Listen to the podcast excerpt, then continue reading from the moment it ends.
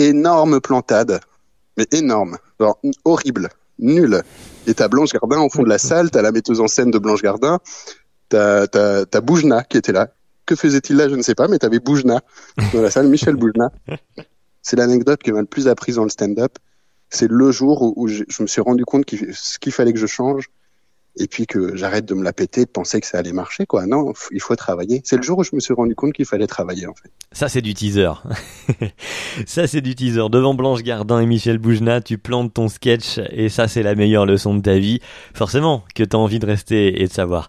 Mon invité cette semaine, c'est Florent Lawson pour l'épisode euh, 22 de Essaye encore. Florent Lawson, il est donc humoriste, il est aussi chroniqueur radio, il est aussi auteur pour euh, la RTBF en, Belgique, Euh, il est euh, comédien aussi, Euh, on pourrait dire aussi qu'il est euh, accompagnateur, accompagnant, je ne sais pas lequel on doit employer, en tout cas il aide aussi les entreprises euh, à devenir durables, ça c'est son vrai métier, le premier.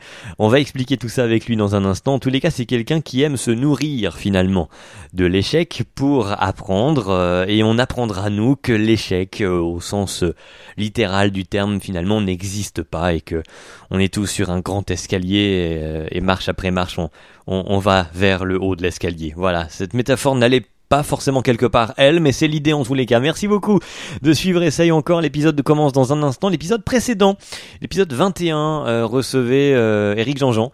Euh, pour le coup, en, en parlant de radio, lui aussi, euh, Eric Jean-Jean, si vous l'avez pas entendu, il nous raconte comment il a interviewé Madonna la première fois, qu'il était évidemment impressionné, et que c'est d'ailleurs ce qui a fait qu'il a fait une interview un peu de merde, euh, en, en résumé, hein, c'est pas totalement ça, mais vous verrez. Si vous l'avez pas encore écouté, l'épisode est dispo évidemment sur toutes les plateformes. D'ailleurs, da- dernièrement, on est sur Deezer. Ça y est, c'est nouveau. On est arrivé sur Deezer, donc vous pouvez aussi suivre et vous abonner à Essaye encore sur Deezer. On est sur Spotify, on est sur Apple, on est sur Encore, on est sur euh, Google Podcast, on est sur, enfin voilà, on est sur toutes les plateformes et aussi YouTube pour ceux qui sont pas habitués aux plateformes de podcast. Bref, mettez des étoiles, des pouces, likez, abonnez-vous et envoyez-moi des petits messages et faites tourner le podcast. Voilà, c'est la seule chose que j'ai à vous demander. Si vous avez trop de sous, alors je suis preneur. Il y a un Patreon qui existe aussi euh, sur le podcast. Le podcast est gratuit, il restera toujours gratuit, mais si vous avez envie de soutenir le projet, vous pouvez. Abonnez-vous donc via Patreon. Tout cela est sur le web. Euh, l'épisode commence. L'épisode donc maintenant où on reçoit Florent Lawson. Il est aussi membre du What the Fun en Belgique. On va donc passer plusieurs frontières avec lui et ça commence euh, maintenant. Salut Florent Salut, comment tu vas? Mais ça va, ça va. Florent euh, Lawson qui est avec nous. Florent, alors j'ai une seule question décrite. Les autres, il n'y a rien de, de, de préparé. La discussion va partir où elle part. Et en fait, la question est la même pour tous. C'est qui es-tu? Voilà, comment toi tu te présenterais finalement euh, à nous Quel mot tu utiliserais? Ah, tu me prends complètement dépourvu. Ah, t'as vu ça hein? Non mais qui, qui suis-je? Je suis un jeune humoriste de 30 ans, donc ça, jeune ça veut plus rien dire, dis donc. Je commence à être un peu moins jeune que je viens de m'en rendre compte. Oh zut, c'est hyper triste. Euh, Non. Non mais je, voilà, je suis un, un humoriste, jeune trentenaire, euh, et de bruxellois, mais, mais français d'origine finalement. Mais j'ai grandi ici à Bruxelles. Mes parents ils sont arrivés, j'avais un an, tu vois. Mhm. J'avais mon petit baluchon. Ouais, donc ça va, t'étais pas trop euh, Non, je suis pas trop précisé, même si, même si c'est pas, c'est pas une partie de moi que je vais renier. euh, renier. Non, non, pas du tout. Je suis content d'être champion du monde, en vrai. Mais, euh, mais c'est vrai que je suis, en vrai, je suis belge. hein. Dans, dans mon cœur, je Bah suis oui, belge. bah oui. Voilà. Mais euh, et voilà, ça c'est, une chose. Je suis scénariste un peu pour la RTBF pour quelques petites bêtises. J'ai travaillé aussi pas mal à la radio sur Pure et puis sur Typique. Mhm. Et puis ça, c'est plutôt pour le côté artistique, mais euh, mais sinon dans la vie tous les jours, bah écoute, je suis formateur pour une ASBL en entrepreneuriat durable, donc vraiment sur l'écologie. D'accord. Donc c'est-à-dire le- le- de- l'entreprise de demain finalement. Ça devrait peut-être être celle déjà d'aujourd'hui, mais celle de demain du coup. Wow. Voilà. Ben exactement, c'est Wow. exactement, t'as tout compris ça. Et demain, demain ne vient jamais réellement le lendemain, et c'est ça qui est très triste. Hein le monde de demain, finalement, Il est un petit peu ne là. devrait-il pas commencer dès aujourd'hui? Bah ouais. Mais je crois qu'on va s'arrêter là en fait déjà. C'est pas mal. La Mais phrase bon, du début voilà. sera la phrase de fin. Euh, très bien. Non mais alors du coup par contre c'est quoi une entreprise durable? Comment ça se traduit dans le concret? C'est genre on met plus de feuilles dans l'imprimante euh, C'est enfin c'est vraiment des, des actions comme ça? Non, bah, bah non, non, non, pas vraiment. Mais une entreprise durable, c'est vrai. Durabilité, déjà, il y a le three bottom line. On appelle ça, c'est les trois piliers. Donc, t'as l'environnemental, t'as le social, et puis t'as l'économique. Donc, t'as pas seulement l'environnemental. Souvent, les gens ils pensent seulement au prisme environnemental. C'est pas seulement ça. Et puis, la durabilité, c'est quoi? C'est bah, créer un monde qui puisse finalement régénérer plus de ressources qu'il n'en utilise, de sorte que les générations futures bah, se ne trouve, se ne trouve pas euh, finalement euh, totalement biaisé Mhm. par nos consommations propres et nos modes de fonctionnement propres. C'est pour ça qu'on appelle ça une société durable. Et une entreprise durable, comment on fait? Ben, je sais pas. On, on fait un bilan carbone, on fait un petit diagnostic euh, de sa consommation énergétique et puis on essaye de trouver des solutions. Mhm. Mais ça peut être des trucs très simples, effectivement. Hein. Ça commence par la gestion des déchets, la gestion de l'alimentation à la cantine le midi, euh, l'alimentation durable, l'alimentation locale. Ça commence par des petits gestes, effectivement. Ouais. Mais avant ces petits gestes, finalement, c'est d'abord une prise de conscience, donc. Exactement. La sensibilisation. D'ailleurs, ça, c'est mon rôle. Je suis coordinateur sensibilisation. Ok, ça c'est le vrai, Donc, le euh, vrai titre. Ok, donc co- coordinateur de sensibilisation, humoriste, euh, radiologue. pas si on, on va pas le dire comme ça, parce qu'on va croire que tu fais des, des radios des Chroniqueur. pieds. Euh, voilà. Chroniqueur et donc aussi auteur en effet pour euh, la, la télé euh, et radio du coup, va un petit peu toutes sortes finalement, t'écris pour tout, voilà c'est ça. Bah oui, effectivement, bah oui. Comment Euh, venu quand, à... quand on est un créatif, Ouais, enfin quand on est créateur, je veux dire créateur de contenu, on essaye de toucher un petit peu à tout là. Avec, euh, je sais pas si tu connais Salvatore Di Bernardo, non. qui est un, un humoriste bruxellois extrêmement marrant, qui avait un, un duo musical Iché Salva, euh, qui s'est fait un petit nom ici à Bruxelles. Et ben lui, il est dessinateur BD, il est scénariste BD. Et là, on est sur un projet de bande dessinée tous les deux aussi. Ah d'accord. Ah oui, donc, Donc, tu vois, effectivement créateur au sens large du terme, euh, un peu sur tout support quoi. Oui, oui, oui. Ok. Mais euh, Bon, très humblement, hein. Flo- Oui, oui, non, bah, euh, comme pour la société durable, finalement, chacun sa petite tâche. Hein, c'est l'histoire du colibri, ça. Exactement. C'est le colibri. Voilà.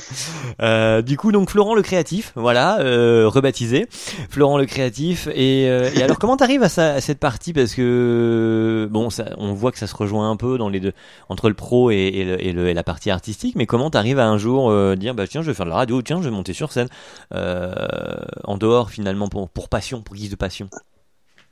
Oh bah écoute, je sais plus trop. C'est marrant. Enfin, j'ai vécu au Brésil, pas mal. Hmm Tout commence là-bas. j'ai vécu quatre ans là-bas jusqu'à mes 26 ans, si je dis pas de bêtises.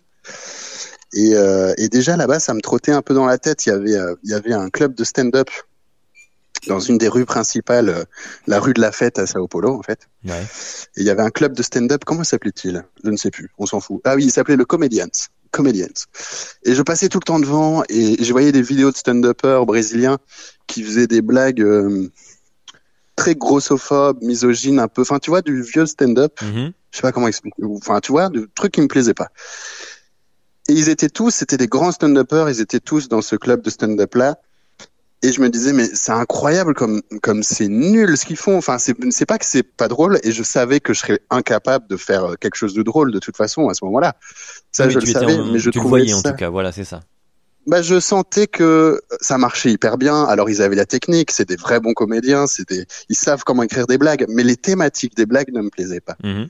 C'était du vieil humour, c'était de la misogynie, c'était de la grossophobie, et je crois que ça continue un peu comme ça, puisque la société aussi euh, là-bas est un peu différente.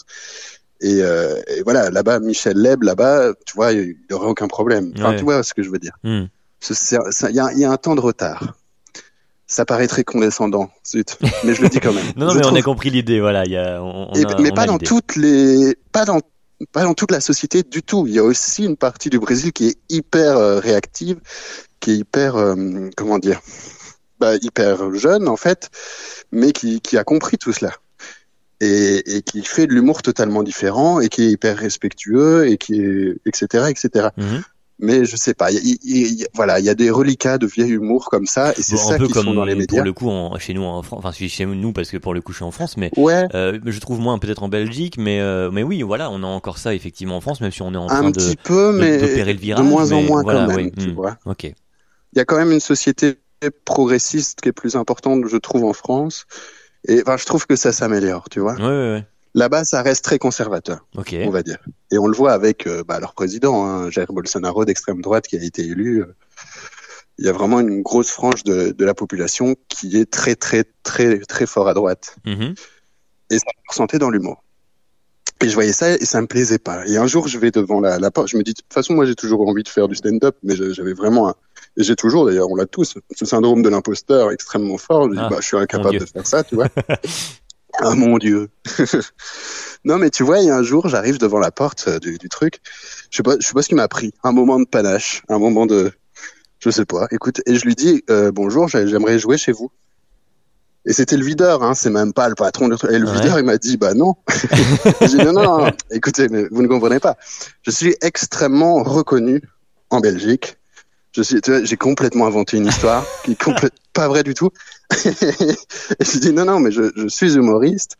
Euh, et puis j'ai essayé de jouer de l'accent, tu vois. Mm-hmm. Il a, il est pas du tout tombé dans, de son, dans ce charme-là. Il m'a dit, bah non. J'ai dit, mais attends. Il m'a dit, non, non, non. Ce que tu dois faire, c'est tu dois envoyer une vidéo de toi sur scène. Tu, envoies ton compte Instagram et puis on décide si oui ou non. Moi, du coup, j'ai jamais envoyé le truc. Bah oui, j'avais pas de vidéo de, voilà. et je jamais monté sur scène. Mais c'était ma première tentative. Et puis, c'est vrai que là-bas, j'ai écrit quelques vannes pour pouvoir jouer là-bas. Mm-hmm.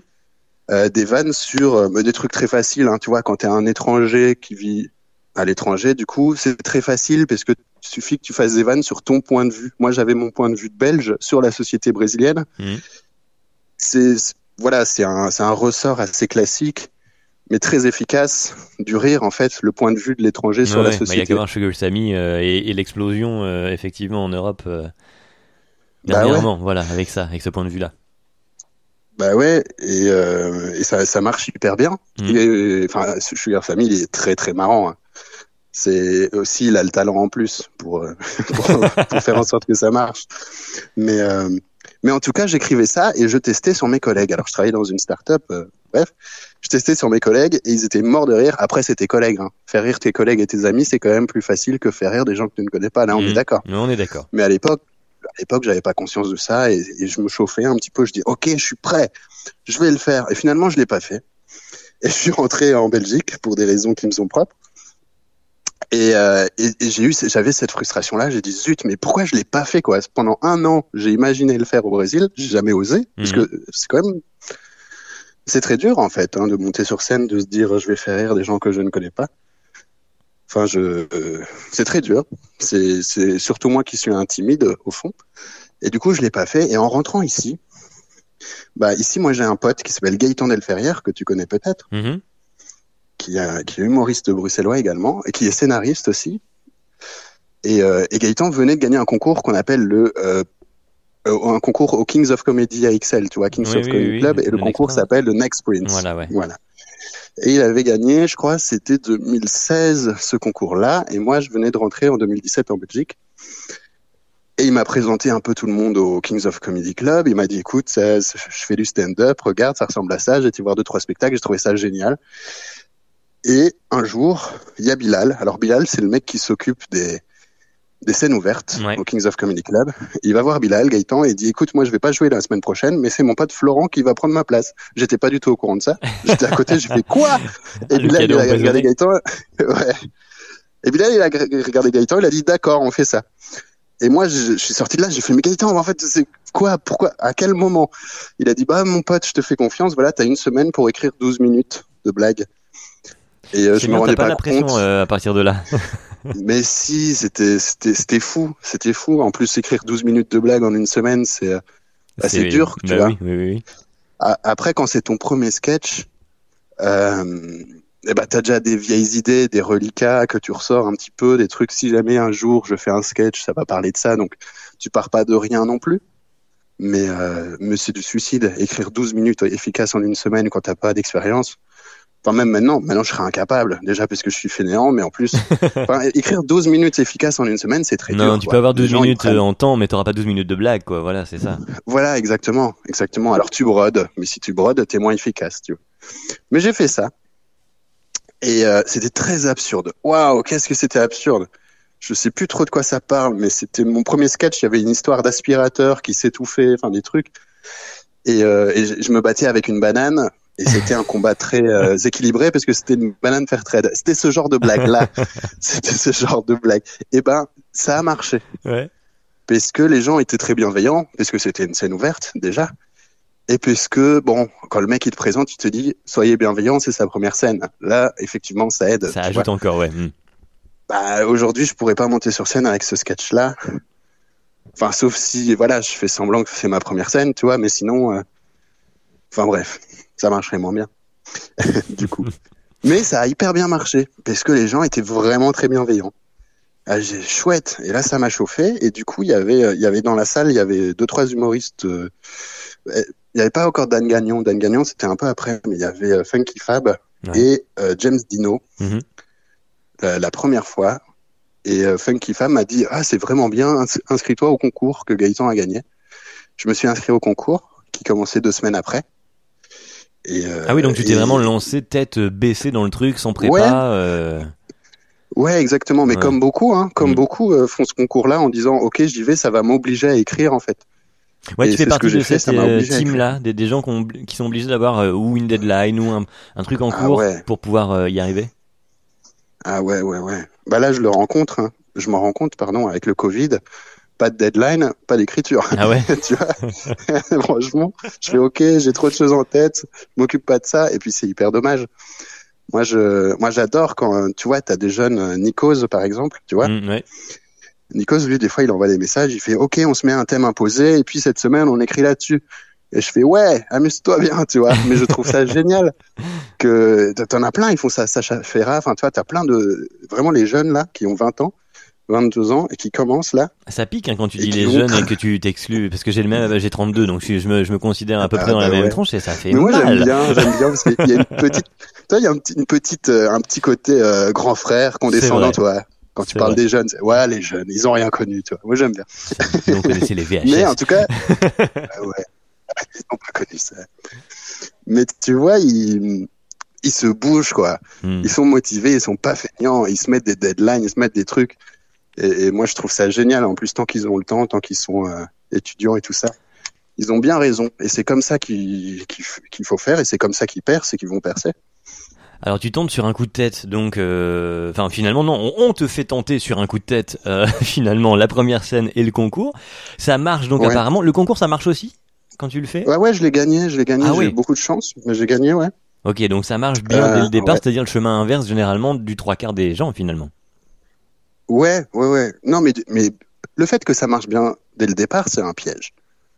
Tu vois, parce qu'effectivement, ça a hyper bien marché. Deux mois après ma première scène, je gagne ce concours, le Next Prince, où, euh, enfin, dans lequel il y avait des, des gens qui étaient beaucoup plus expérimentés que moi, pour certains, et, mais j'ai passé, enfin voilà, euh, huitième de finale, quart de finale, demi, parfois avec un peu de chance.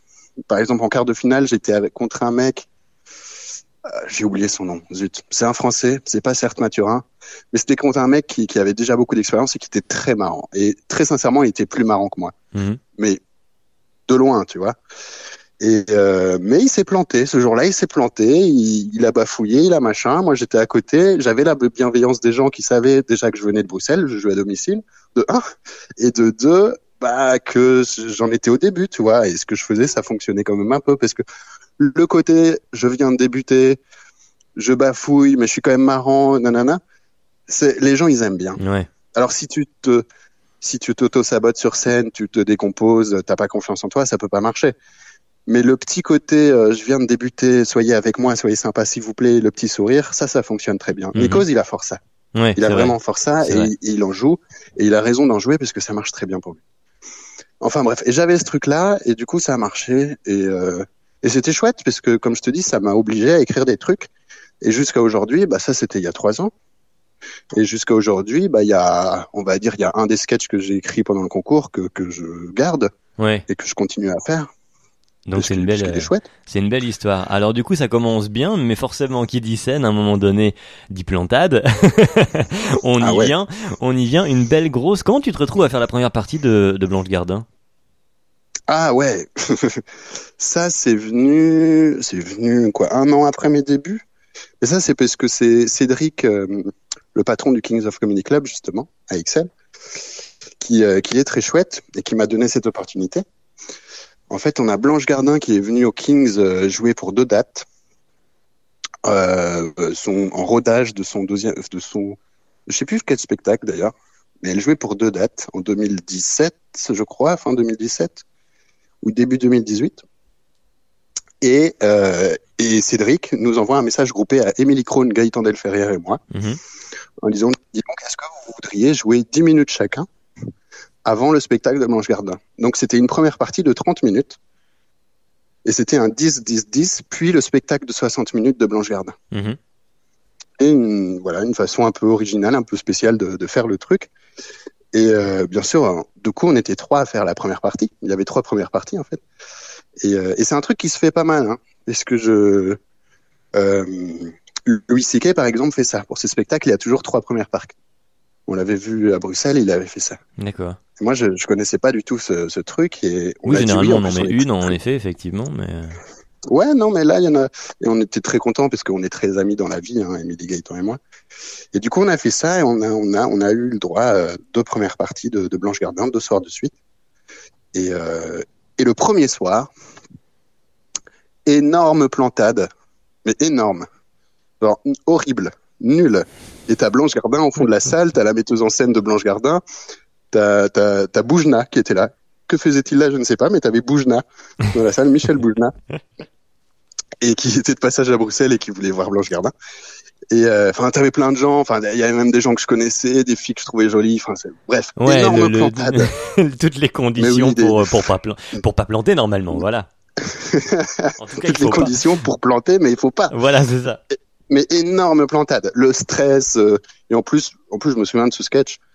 C'était, c'était pas du génie non plus, tu vois.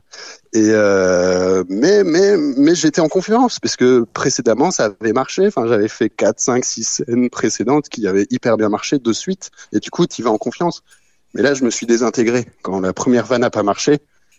Je me suis désintégré et j'avais pas encore assez de blagues en stock dans des tiroirs en fait pour me dire ok ça ça marche pas mais je vais en prendre d'autres. Je vais faire des trucs qui fonctionnent. Ouais. Là, Pour, comme euh, c'était au début, on va dire, j'avais, ouais, j'avais qu'un an de scène dans les pattes, où j'étais très feignant, où je tournais toujours avec les mêmes 20 minutes, tu vois. Et du coup, j'avais pas, j'avais pas de tiroir, j'avais rien, j'avais rien pour me rattraper. Du coup, je me suis enfoncé pendant mes 10 minutes de première partie. Et c'était euh, quelque chose de terrible à voir. Et quand je suis sorti, Blan- Blanche, elle, elle a eu un regard tellement gentil, mais tellement destructeur aussi. Le regard du ah tu t'es planté. Enfin, je, je sais pas comment expliquer. Mais euh, elle a dit eh, ça va aller. Tu vois, elle me l'a quand même dit. Tu vois, elle pas-. Genre, c'est Eh, pas grave. Ouais, mais c'est un c'est pas grave qui veut dire oui. J'ai bien rêvé, vu, j'ai bien vu que tu t'étais planté, mais c'est pas grave. Oui. Le côté, tu parlais de grand frère tout à l'heure, mais là c'est ça, c'est Oui, un peu la grande sœur, voilà aussi. Mais là, tu vois, t'es dans ton coin, tu dis, ok, je me suis planté devant une de mes idoles. Jamais je, n'aurai son respect, tu vois. et euh, et c'est terrible et la, et la vie est pourrie. Et là, je suis rentré chez moi. Bon, j'allais pas bien. hein. Quand tu prends un bide, tu vas pas bien. Bah, j'allais te demander, ouais, déjà, Euh. le, le, comment t'as, avant même de rentrer, comment t'as géré du coup la suite, puisque tu m'as dit que c'était le- au tout début de, que, que t'as planté, c'est ta première vanne. Donc, déjà, tout le reste, c'est les mains moites, avec la voix Ah qui ouais, non, se mais après, t'as 10 minutes Voilà. où tu sais que les gens sont pas avec toi. Les gens, ils savent qu'ils vont pas rentrer parce que s'ils sont pas rentrés au début, même si t'as des bonnes vannes qui suivent, pour les faire remonter la pente, c'est très compliqué. Si tu commences de très bas, c'est très compliqué. Tu peux sortir les meilleures vannes du monde, tu les, tu regagnes un petit peu leur confiance, mais euh, ouais, il faut les avoir dès le début, hein, sinon vraiment c'est très dur Mhm. en fait. Et là, je les ai pas eu dès le début. Et euh, non, c'est dur, c'est un moment compliqué pour tout le monde. Tu vois, t'es es en phase 2, t'as envie de dire, ok les gars, c'est c'est bon, euh, je retenterai ma chance demain, je laisse le micro au prochain, mais tu peux pas parce que c'est pas pro. Puis t'as Blanche Gardin en face de toi. Oui, donc faut Donc, être tu doublement pro, quoi. et- Mais oui, puis j'avais la, la jambe qui tremblait, je m'en souviens. Je sentais la jambe qui tremblait, tu vois, Hmm. en mode euh, faut se casser, tu vois, ma jambe qui disait viens on se casse, et mon cerveau qui disait bah non je peux pas, je peux pas partir, je suis sur scène, tu vois. Non, c'était c'était pas agréable, c'était difficile, mais on a tous vécu des moments comme ça. Ouais, ouais, ouais. Et tu rentres, alors t'es en, t'es en petite boule dans un coin de ta pièce en train de t'effondrer, ou Oui, au contraire t'es en mode, de, non, allez, je prends mon papier, je réécris tout. Eh ben je suis d'abord en petite boule sous la douche, tu vois. Euh, non non, au début tu, j'allais pas bien, j'étais, je m'en souviens, j'étais dans le tram et tout, avec Gaëtan on n'allait pas bien. En plus il y a Michel Boujna, le salaud, il est venu. euh, nous voir Gaëtan et moi. Ouais. Gaëtan aussi s'était planté. Voilà, je vais le dire, monsieur. Euh, à la Gaëtan. Mais on était à deux. On était à deux. On s'était planté. Et Émilie, par contre, elle a hyper bien marché. Et euh, bah, elle est très marrante. Et Michel Boujna vient nous voir et il dit je suis pas content. Alors déjà bonjour me- bonjour monsieur, bonjour Michel, toi, je suis pas content. Euh, et en plus vous êtes très mal habillé. Et là, et là, j'avoue que je m'y attendais pas. J'ai dit, ah bon, très mal habillé. Il fait, ouais, on n'est pas ici pour vendre des, des chiens. Enfin, je sais pas exactement ça qu'il a dit. D'ailleurs, cette expression n'existe pas. Mais tu vois, on est. Non, mais tu vois ce que je veux dire? Il il faut, faut Ouais, bien ouais. s'habiller. Vous Ouais. êtes sur scène, vous présentez un spectacle. Par respect avec le public qui vient vous voir, faut bien, faut, faut mettre dans un lay-up, faut, faut bien vous habiller, les gars. petite chemise, petit truc, un, un pantalon repassé. Là, on dirait que vous sortez de votre lit, ça va pas du tout. Ouais. Et sur le coup, je l'ai mal pris. J'ai dit bon bah déjà, je viens de me prendre habit de- devant Blanche Gardin. Je m'en fous de la vie de Michel Bougenat sur ma façon de m'habiller. oui. Mais après, avec du recul, il avait raison, Michel, finalement. Mhm. Quand tu es sur scène, alors je, je dis pas que je le fais, hein, je dis pas que je viens bien habillé maintenant sur scène, etc. Je, je, parce que voilà, j'arrive toujours pas à me mettre en, dans un mindset de. Je sais que Dan Gagnon, par exemple, le fait. Dan Gagnon, il arrive sur scène, il est classe. Il est en chemise, Et hop. surtout le dernier spectacle, ouais, sa, sa- sa femme avait travaillé ce côté-là euh, avec lui. Mais, mais c'est important, c'est important. Et plusieurs fois, je l'ai entendu ça de la part de, de gens à- à- après mes sketchs qui viennent me voir en disant Hey, mets une chemise, quoi. Ou mets un truc, habille-toi bien, tu vois. Viens Mhm. pas en t-shirt froissé, machin. Plusieurs fois, je l'ai entendu, surtout au début. Et il, il avait raison là-dessus, Michel Boujna, parce que déjà, ça te met vraiment dans une posture plus professionnelle. Les gens sont plus avec toi. Et puis, le, oui, l'emballage est important, quoi. Enfin, bref. Tout ça pour dire, je rentre chez moi, je suis très déçu. Vraiment triste, mais très triste et ok, euh, je savais que ça allait arriver, un bide énorme, mais pas ce soir-là, quoi. J'avais pas envie que ça tombe ce soir-là. Mhm. Tu vois, pendant des semaines et des semaines. Est-ce qu'en Ouais. soi c'était le premier bid le, le- Non, c'était pas le Ah oui, premier. Mais c'était le plus dur. Hmm. Non, c'était pas le premier. Si tu veux, si tu veux, je te ra- raconterai le premier qui est très rigolo également. On y reviendra après. Non, c'était pas le premier. Ça, euh, ça c'était quand même après un an. Blanche Gardin, c'était après un an. Donc, euh, en Oui. un an, t'as le temps d'en faire hein, des petits bides. Surtout la première année, c'est là où t'en as le plus. Mais, euh, mais non, je suis rentré chez moi. Comme, comme t'as dit, euh, comme je t'ai dit, très triste. Mais je rejouais le lendemain. Et je savais que j'allais rejouer le lendemain. Et pour moi, c'était hors de question de revivre la même chose. Mhm. Et du coup, j'ai passé toute ma journée du lendemain. Je me suis levé très tôt. J'ai passé toute ma journée à réécrire mon texte.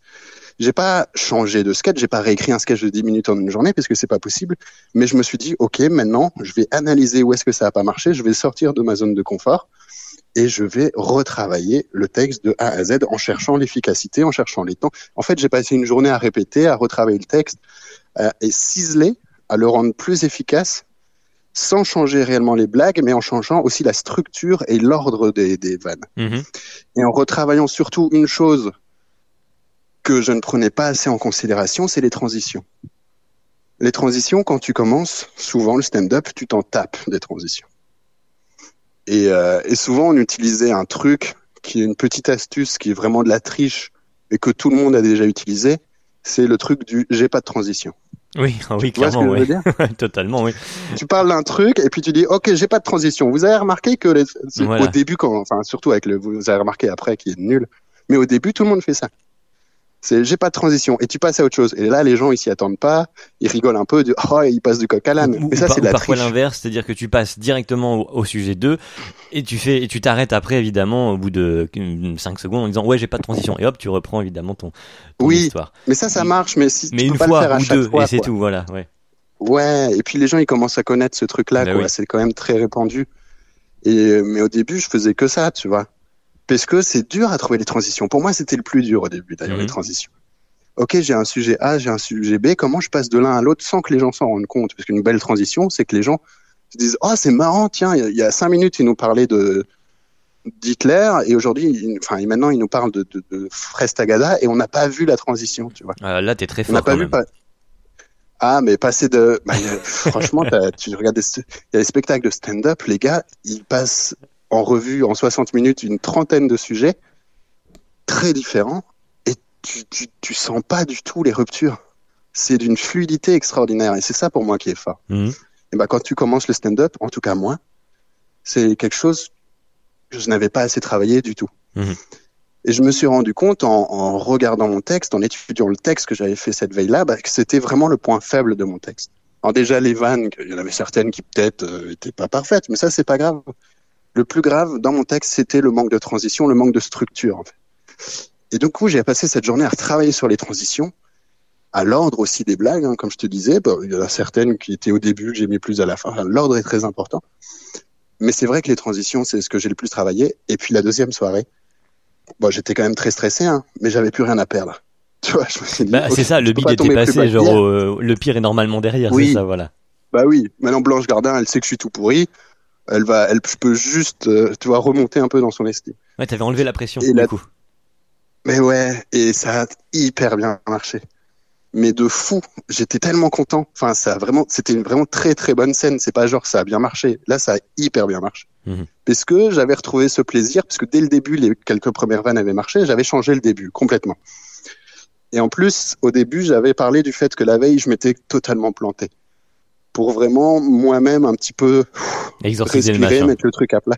Ouais, exorciser le machin et machin. ça a trop bien marché, quoi. Ça a trop bien marché cette soirée-là. Et après, on a, on a été au resto avec Blanche Gardin, avec tous les humoristes et tout ça.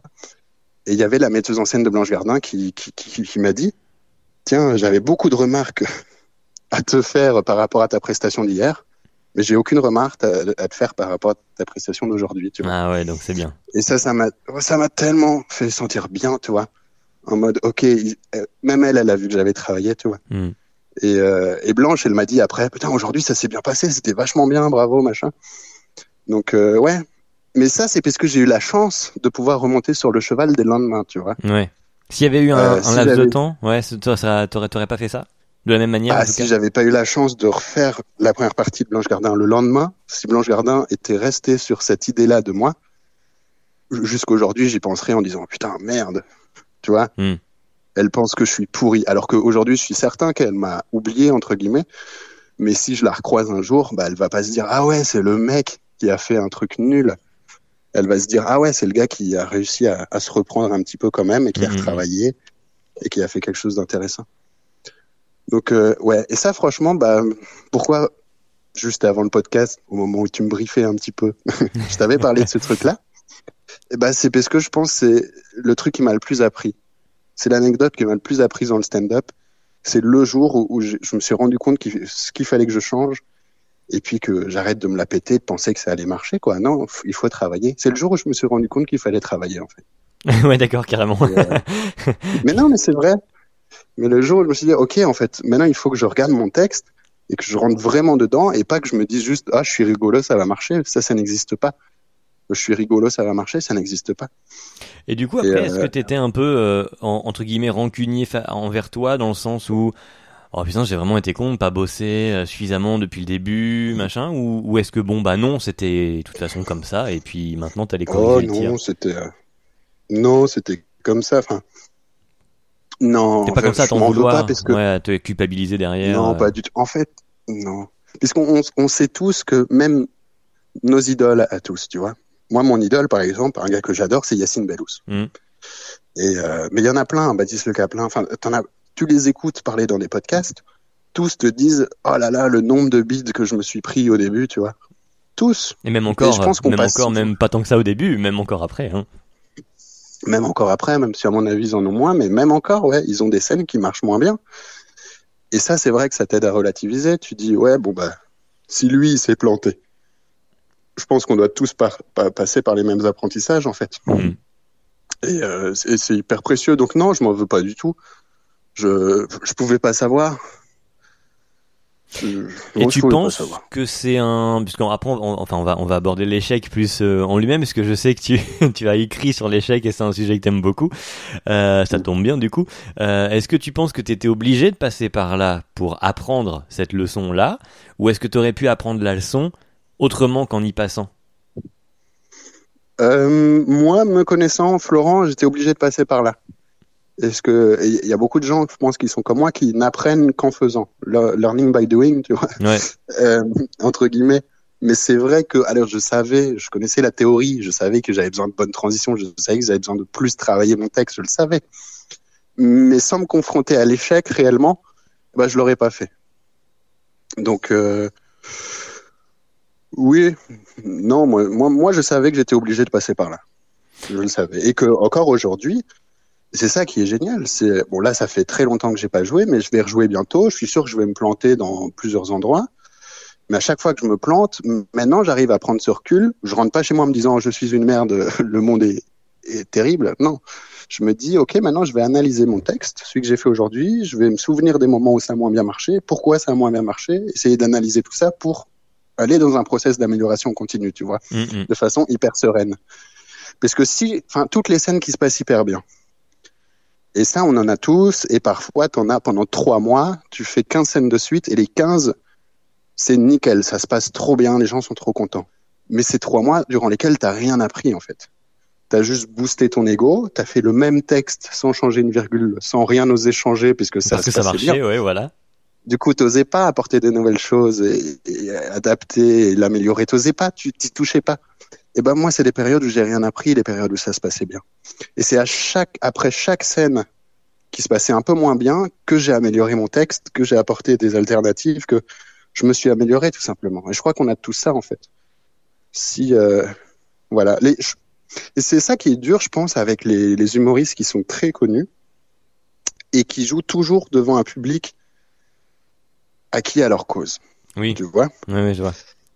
Et, euh, et ben, je pense qu'ils s'améliorent moins qu'ils ne le faisaient au début. Mm, mm.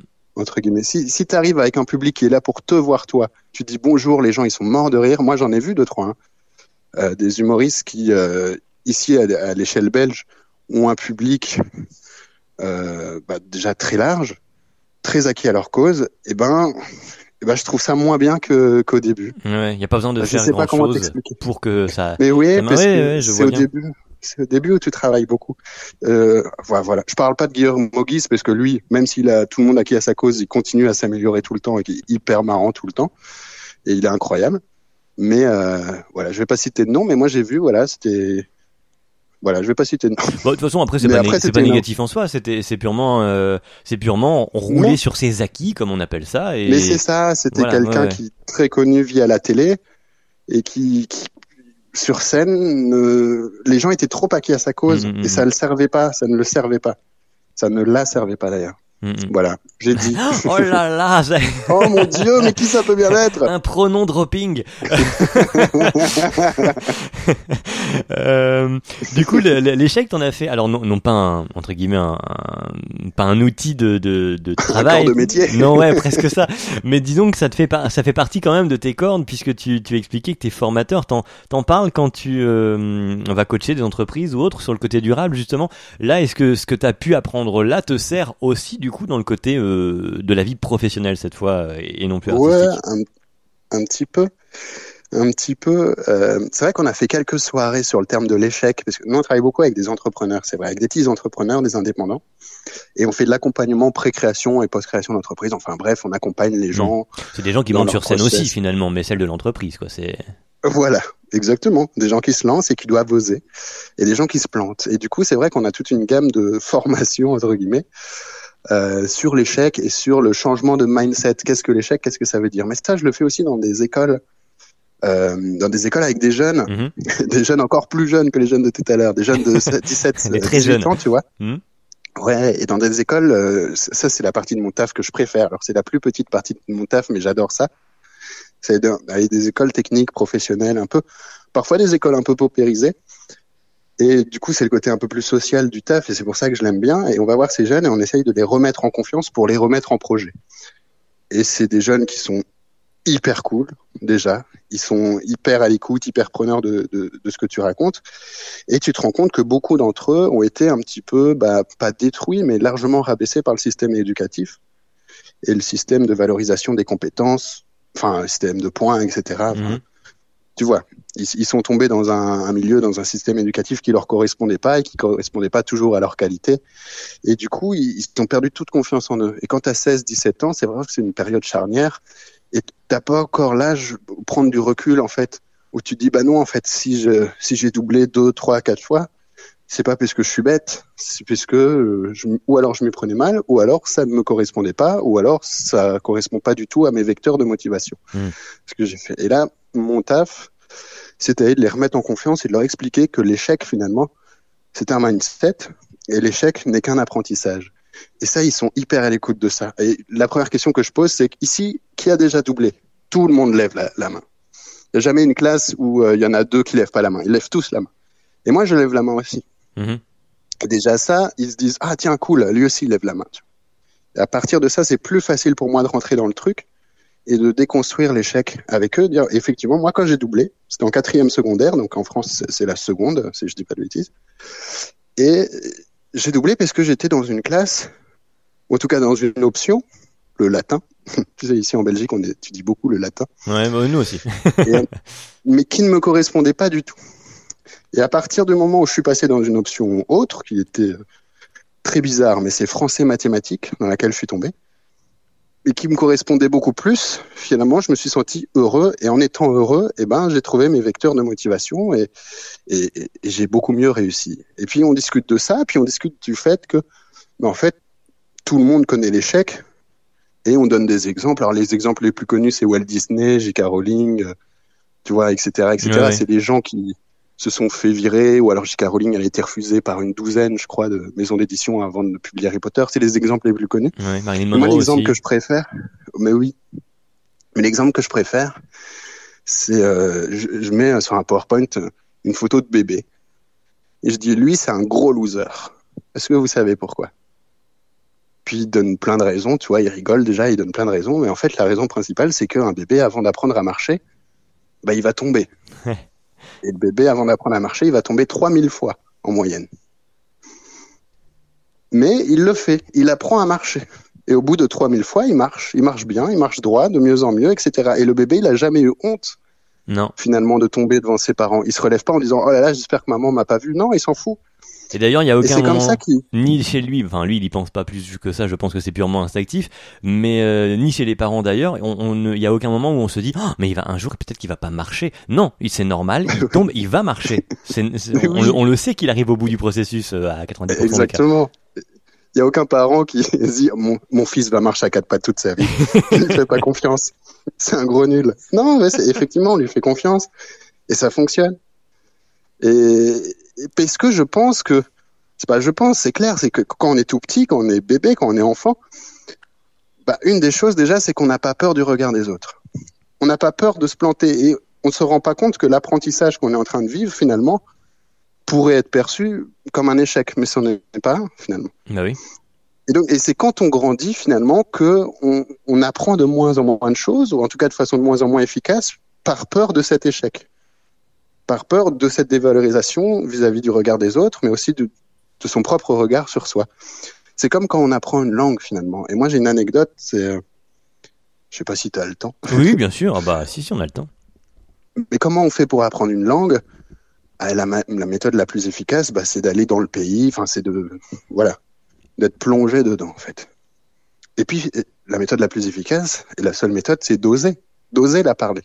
Moi, quand j'étais en échange universitaire en Espagne, j'avais un groupe de potes français, tous très sympas, mais aucun, au bout d'un an, ne parlait espagnol, quoi. Ouais, ouais, bah, qui est pourtant une langue assez facile. Je suis totalement l'exemple de ça. On a fait, on est allé en Erasmus euh, avec Carmen, qui, a, on a fait six mois là-bas.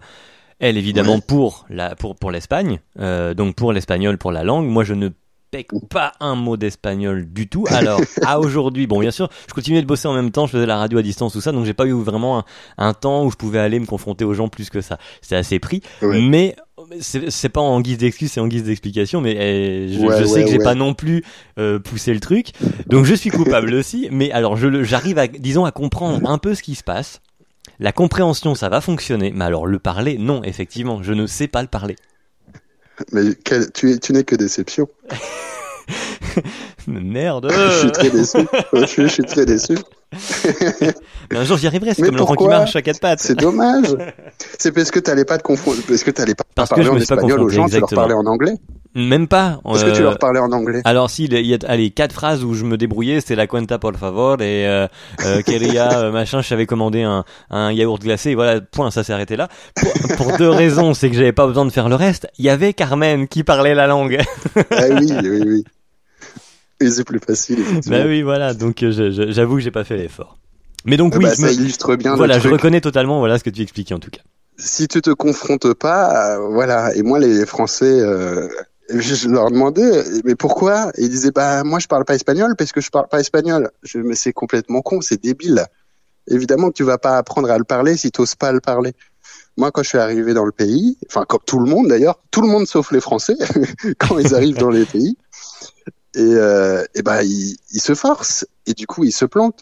Mais moi, j'avais la chance de vivre effectivement avec des colocataires espagnols. Tu vois, moi, j'étais pas avec ma copine comme c'était le cas ah pour oui, toi. Ouais, t'étais pas français aussi, voilà. Ça. T'étais plus français à ce moment-là. non, c'est vrai. Mais quand t'as pas le choix, Bah oui, c'est ça. Quand t'as pas le choix, tu en plus les Espagnols avec lesquels je vivais, ils bitaient pas un mot d'anglais, tu vois. Donc Mhm. j'avais pas le choix. Mm, mm, mm. Et du coup, ils se moquaient beaucoup de moi au début, tu vois. euh, on dit pas hasta fuego, on se dit hasta. Enfin, tu vois. mais des trucs, ils se moquaient beaucoup de moi, mais ils me corrigeaient. Et c'est comme ça qu'on apprend. Et les- Français, encore une fois, que j'ai connus là-bas, qui l'ont pas appris, c'est parce qu'ils ils avaient peur de, de, de pas le parler assez bien. Ouais, ouais. Et, euh, et voilà, et c'est dommage. Et pareil, quand j'ai appris le portugais. En plus, c'est une langue tellement facile et tellement jolie. Ah ouais, je suis d'accord. euh, Mais alors du coup, tu t'es- au Brésil, pour le coup, tu maîtrises aussi le portugais alors, puisque t'étais 4 ans là-bas. Ouais, ouais, ouais. Mais une fois que tu parles espagnol, c'est plus facile quand même. Hmm. Tu vois, c'est, ça a quand même des, des racines très, très similaires. C'est des langues latines. hein. Je pense que espagnol, portugais, italien et même le roumain, c'est, tu peux toutes les apprendre assez facilement une fois que tu en connais une. Mhm. Donc, euh, il y a moins de, y a moins de mérite, on va dire. Mais, euh, mais oui, l'apprentissage, c'est ça. Et c'est pour ça aussi que je pense que plus jeune, c'est une des raisons pour lesquelles c'est plus facile d'apprendre les langues. C'est aussi pour ça, finalement. C'est que, voilà, t'as pas honte, tu, tu vis pas l'apprentissage comme une souffrance. Nous, on a, en tant qu'adulte, on vit l'apprentissage souvent comme une souffrance. Et euh, vis-à-vis de notre vision de l'échec, et c'est fort dommage. Là, je suis au Québec en ce moment. Ouais. Et au Québec, il y a, juste pour t'expliquer la différence vraiment de culture et de mindset, l'expression prendre un risque n'existe pas. Ouais, ouais. Tu vois, on dit prendre une chance. Ouais, c'est beau, hein. Bah ouais, c'est beau. mais il y a des tas de choses comme génial. ça, mais la mentalité américaine, nord-américaine au sens large, est effectivement Bah totalement ouais. contraire à- sur ces, sur ces points-là euh, rapport à l'Europe. Il y a un, un exemple qu'on cite beaucoup aussi, c'est l'exemple des banques. Euh, Mhm. si tu te plantes, puisque tu parlais d'entrepreneuriat euh, tout à l'heure, quand tu te plantes chez nous, c'est une tare, mon dieu, oh là là, le monsieur ne sait pas gérer son, son argent et son entreprise. Alors que, euh, au contraire, là-bas, en fait, on se dit, bah, s'il s'est planté, du coup, c'est cool, il a appris plein de choses, il a pu se planter, donc, euh, ah, vas-y, monsieur, on donne. Exactement. Donc, euh, Exactement, c'est ça. c'est, ouais, c'est tout un regard ça. différent. Si, si tu, ouais, c'est ça. Si, si tu dis à une banque que je me suis jamais planté, elle va se dire ou alors c'est un menteur ou alors il a aucune expérience. Ok, Quand tu vas faire des témoignages d'entrepreneurs, par exemple, tu sais, il y a, il y a une association à Bruxelles qui s'appelle 100 000 entrepreneurs. Eux, ils organisent des témoignages d'entrepreneurs dans les entreprises, dans les écoles, dans les hautes écoles, les universités, etc. Et euh, voilà, ils ont un réseau d'entrepreneurs immense et ils les font venir et ils leur font témoigner sur leur expérience. Mhm. Et ben les entrepreneurs, quand ils témoignent, ils témoignent jamais sur leur succès. Ben oui. Ou en tout un, un petit peu au début en introduction, en chapeau. Voilà, oui, histoire de, rigolo, histoire de pouvoir contexte. légitimer, du coup, euh, le, le, ce qui vient derrière, quoi. Dire, bon, vous voyez, je suis parti de Mais ça voilà. et je suis arrivé là, quoi. Exactement. Et le plus intéressant, c'est toujours les challenges, ce qu'ils ont vécu, les, ce qui, ce qui, là où ils se sont plantés pour amener les apprentissages. Mm. Quand tu as des réussites, t'as aucun apprentissage. C'est pas marrant. J'écoute beaucoup aussi de bouquins de développement personnel euh, en ce moment. L- là, dans les bouquins, c'est que les histoires des d'échecs des mecs, quoi, finalement. bah ouais. Là aussi, si c'est pour nous raconter que tout va bien, alors bah fais pas le bouquin. Ça n'a pas d'intérêt. ça n'a pas d'intérêt. Mais oui, c'est clair. On est d'accord. C'est clair. Donc, donc l'échec n'existe pas. Euh, c'est une construction. Voilà, c'est une construction. c'est là, c'est c'est c'est c'est à retenir. D'ailleurs, une autre euh, anecdote là-dessus, tu m'avais laissé euh, juste avant le avant le podcast. Euh, c'est euh, les Anonymes, une série euh, avec le What the Fun. Ouais.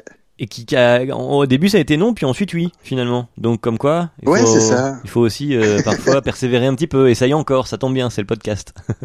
Ouais, ouais, ouais, exactement. Bah, on a eu de la chance. C'est, euh, c'est, euh, bah, pareil. C'était la RTBF qui avait fait un appel d'offres pour une mini-série Instagram. C'était vraiment être pour un format Instagram très court, très carré, machin, truc. Et nous, on avait cette idée-là avec Gaëtan et Emily, donc euh, les deux avec lesquels on avait fait justement la première partie de Blanche Gardin. on continue de travailler ensemble. Et, euh, on s'est dit, ok, on, va remettre notre projet qui s'appelle Les Anonymes, une mini-série, bref pour, ce truc-là. Et tout de suite, ils nous ont répondu non merci, ça nous intéresse pas. C'est un peu rigolo, mais c'est, c'est, ça rentre pas du tout dans le canevas euh, de ce qu'on imagine. Quoi. Mhm. Là, c'est vrai qu'on était assez triste, on était déçus. Et euh, avec Rudy aussi, du producteur du What the Fun, hein, qui, qui, qui avait proposé de produire notre mini-série, sa première production. Donc on était tous les quatre un peu pantois, déçus, mais euh, pas résignés. Et euh, trois jours après, ça a été très vite. Hein, trois jours après, petit coup de fil en disant non, non, on a quand même envie de vous rencontrer. Bon, là on reprend un peu confiance, on y va. Ils nous disent voilà pour pour cet appel d'offres là, ça n'ira pas, mais racontez-nous votre truc. Parce que voilà, il y a moyen peut-être pour le futur d'imaginer quelque chose. Donc on leur a mieux pitché le projet, on a présenté tout ce qu'on avait en tête. Et puis finalement, à la fin de la réunion, le jour même, euh, ils nous ont envoyé un mail en disant OK, c'est bon, on, va, on va vous le produire quoi. Donc euh, et pour la première saison, on a eu un petit budget, donc c'est pas énorme, mais 80 80 000 euros, tu vois. Mhm. Ça, ça permet de mettre en place bah, les, les balbutiements d'un projet audiovisuel, c'est chouette. Bah oui, et, Et, et ça euh, montre que du coup, fallait y aller. Alors peut-être pas dans la bonne case, mais là encore, ça montre que du coup, en y allant peut-être un peu à côté euh, au départ, c'est toujours finalement un pas qui a été fait, et, et tu serais pas arrivé euh, au, au- au deuxième mail si t'avais pas fait ça, quoi. Mais c'est clair, c'est vrai qu'en postant, enfin en, mettant en place notre candidature, on savait qu'on rentrait pas vraiment dans les attentes, dans le canevas, enfin on répondait pas à tout- toutes les exigences, que c'était un peu difficile, on le savait. mais oh, pardon, mais on s'est dit c'est pas grave, on, on y va et comme ça déjà ils entendent parler de nous et comme ça ils entendent parler de notre projet et c'est exactement ce qui s'est passé. Donc euh, voilà, c'était la stratégie de la pied dans, dans- du pied dans la porte, on va dire. Ouais. Hop, on existe et puis ça a marché, ils ont foncé et aujourd'hui on, on prépare la saison 2 qu'on va filmer dans un mois. Voilà, bon, bah c'est bien, c'est des euh, bonnes choses comme quoi. Il Donc, faut euh, mettre le ouais, pied dans la porte. et il faut oser, mais j'en discutais avec InnoJP, tu connais InnoJP oui, oui, oui, oui. Excellent humoriste bruxellois. Euh, Jacques Chirac disait de, de non. non, mais non, il disait d'Alain Juppé, c'est le meilleur d'entre nous. Et bah, tous les humoristes bruxellois disent euh, d'Inno JP, c'est le meilleur d'entre nous. Eh ouais, mais c'est vrai, Inno JP. Enfin bref, et Inno JP, il me disait, il me disait l'autre jour, merde, je vais pas pouvoir le dire aussi bien que lui. Mais en gros, il me disait ça. en gros, il me disait, qui tente rien n'a rien. En gros, il me disait ça. Voilà, c'était intéressant comme ajout, n'est-ce pas? Mais il a vrai, mais c'est vrai, c'est vrai. Mais oui, c'est Parce que c'est. Des fois, c'est ça. On dirait une petite phrase Facebook sur un, un coucher de soleil, mais parfois, il y a du vrai sur ces phrases Facebook sur un coucher vrai, de soleil. C'est vrai. Oui, tu sais, la fameuse image, on voit un iceberg. Mais et dit, voilà, on ne voit pas la base de l'iceberg, mais elle est bien là, tu vois. Exactement. Et Ces des fois, il faut rappeler ça. mais c'est vrai. Et ben, ouais, écoute, c'est comme ça. Ils tentent rien à rien. Et puis souvent, on a tendance, aussi bien les entrepreneurs avec lesquels je travaille, mais que les stand-uppers, moi, InnoJP, je sais qu'il est fort comme ça, on a tendance d'attendre la perfection avant de la présenter. Tu vois ce que je veux dire? Oui, oui, oui. on, on a envie, de- tiens, euh, voilà, ce que j'ai envie de le ciseler bien, que ce soit nickel à la virgule près, avant de pouvoir me lancer, le présenter. Bah, comme ça, on n'arrivera nulle part, en fait. Moi, je me rends compte, c'est un énorme frein chez moi. C'est en termes humoristiques, parfois, un perfectionnisme totalement inefficace, parce qu'en plus, tant que tu t'en testes pas tes blagues, tu sais pas si vraiment c'est ça. C'est-à-dire que le processus même est d'aller confronter la blague à un public. Donc, si tu ne le fais pas. Exactement, euh, ouais. exactement. Mais si, si t'attends vraiment que le sketch soit nickel avant de le confronter, pff, t'arriveras nulle part. Moi, ce qui m'a forcé vraiment à confronter mes trucs à des gens, à un public, c'est la radio. Puisque la radio, t'as des deadlines. Tu peux pas dire, ah non, non, je veux pas la faire aujourd'hui, finalement, ma chronique, je la ferai demain, tu peux pas. Mais du coup, pour la radio, je finissais d'écrire mes chroniques à 4 heures du mat. parce que je voulais changer à chaque fois les petits virgules, les trucs, les machins. Et du coup, j'arrivais toujours au studio, à la RTBF, complètement explosé de fatigue. Et je le vendais moins bien que ce que j'aurais dû puisque je dormais deux heures, tu vois. Oui, mais pas, pas Mais, plus tard euh, que ce matin, je, je, je faisais, c'était le, le mardi, on enregistre un mardi pour les gens. Euh, le mardi, euh, je, je, la- je fais une chronique, bon, euh, censée être humoristique, là aussi, syndrome de l'imposteur, tout ce qu'on veut, machin. Euh, Donc, bref, euh, je, je la fais à 8h35, il est 8h33, je suis en train de faire une story sur Instagram pour dire, ah, ça y est, je viens de finir ma, ma chronique, c'est bien, on est à deux minutes de l'antenne. Donc oui, c'est totalement ça. Mais le côté deadline, ouais, fait que t'es un peu. Alors oui, tu le vends moins bien, mais Mais oui. mais c'est pas grave parce que tu tu fais t'as fait quelque chose et du coup t'en t'avances après. Tu dis bon ok, euh, du coup euh, je vois que ça c'était pas mal, ça non, ça- oui. et voilà et, et tu construis pour le Et tu fais ça où tes chroniques? Enfin, je sais pas si c'est le sujet de ton sur, podcast. sur hein. euh, Canal FM. Une radio Ah, du nord de la France, petite radio locale pour ceux qui veulent éventuellement se brancher, mais enfin ça va pas parler à grand monde, je pense. dans, dans le sens où le podcast, d'après les statistiques, plaisir. le podcast voyage euh, à, à la- à l'international, alors ça va peut-être pas parler beaucoup en effet. Mais ouais, radio Oh, du nord de la. France en tout cas. Cool. Bah, bah alors tu sais ce que c'est. Ouais. Exactement. ouais. Effectivement, de finir à la dernière seconde et des fois pour des détails, des trucs complètement euh, pff, qui n'apportent absolument rien et finalement qui n'apportent que de la fatigue sur le moment. Il faut une qui a ça, qui a le panache c'est Fanny Rué. Ouais. Fanny Rué, elle est arrivée. Ok, ce que je fais, c'est pas parfait, mais je le fais et je le fais à fond. Et elle a tout détruit, quoi. Puisqu'elle y va à fond. Elle, elle produit, elle produit, elle produit. Du coup, ça lui a permis de très très vite apprendre, beaucoup plus vite que les gens comme moi qui ont peur finalement, qui, ont, qui, ont, qui sont terrorisés par l'échec. Elle, elle, elle en a rien à foutre de l'échec, tu vois. Elle y va, elle apprend, elle emmagasine elle produit, elle produit, elle se montre et elle a explosé hyper vite. Mm, c'est vrai. En plus, parce qu'elle est, elle est très marrante. Mais quand tu la connais dans la vie, c'est moi, ce qui m'impressionne chez elle, c'est, c'est le panache. C'est ce côté, j'y vais quoi, j'ai pas peur. Mais après, il faut encore avoir la capacité à prendre les leçons de ce que, parce que il y, en- y en a, ils vont se planter tout le temps à la même marche, tu vois, de l'escalier, parce que Ouais. ils vont pas se dire, ah bah ok, peut-être parce que je lève ma, ma jambe plus haut, machin. Euh, c'est une, je trouve, c'est une autre encore capacité de, de réussir à transformer l'essai. Ouais, c'est vrai. Mais le stand-up t'apprend ça, hein, parce que le stand-up t'as pas le choix. Ça fait tellement mal quand tu te plantes que si tu te plantes à chaque fois la même marche, t'es juste maso quoi, tu vois. C'est parce que le stand-up c'est quelque chose qui te montre, qui, qui souligne tes fautes et ton erreur. Genre là, c'était pas bien, tu vois, ça te le souligne euh, stiff, très gros. Ils ont pas rigolé du tout là. Tu vois, du coup, t'es un peu obligé de changer parce que sinon tu Enfin, je connais pas beaucoup de stand-uppers qui continuent avec des sketchs qui marchent pas. Oui, c'est vrai, c'est vrai. Il y, en, il y en a, Ouais. mais euh, mais sinon c'est un métier où, où les gens se remettent facilement en question et c'est d'ailleurs la grosse qualité des stand-uppers, je pense. Contrairement à la chronique radio où, certains continuent à faire de mauvaises chroniques. on ne, Bah, on ne ouais, mais la chronique radio, c'est que t'as- pas le retour du public en fait aux chroniques radio. C'est ça, t'as le retour au mieux l'équipe euh, autour de toi, voilà, c'est tout. C'est ça, t'as l'équipe, et s'ils sont acquis à ta cause, ou s'ils sont là pour faire semblant de rigoler, parce qu'il faut faire semblant de rigoler, sinon euh, ça va être bizarre à l'écoute. Voilà. Mais, euh, mais non, en radio, t'as pas le retour, donc tu, tu peux pas trop te rendre compte. Mais t'as eu une fête Moi, aussi. j'avais euh, souvent ça. Ah pardon, je te coupe, Ouais. vas-y. A un décalage hein, pour les gens, c'est pas que je suis mal poli, euh, ni, ni, ni Florent, c'est qu'on on se coupe assez régulièrement parce qu'avec le décalage justement du Canada, euh, Non, on, se chevauche un peu en tout mal poli. T'es complètement mal poli, ouais. Et arrête le Canada. Je sais plus ce que j'allais dire. Ah oui, si, en radio.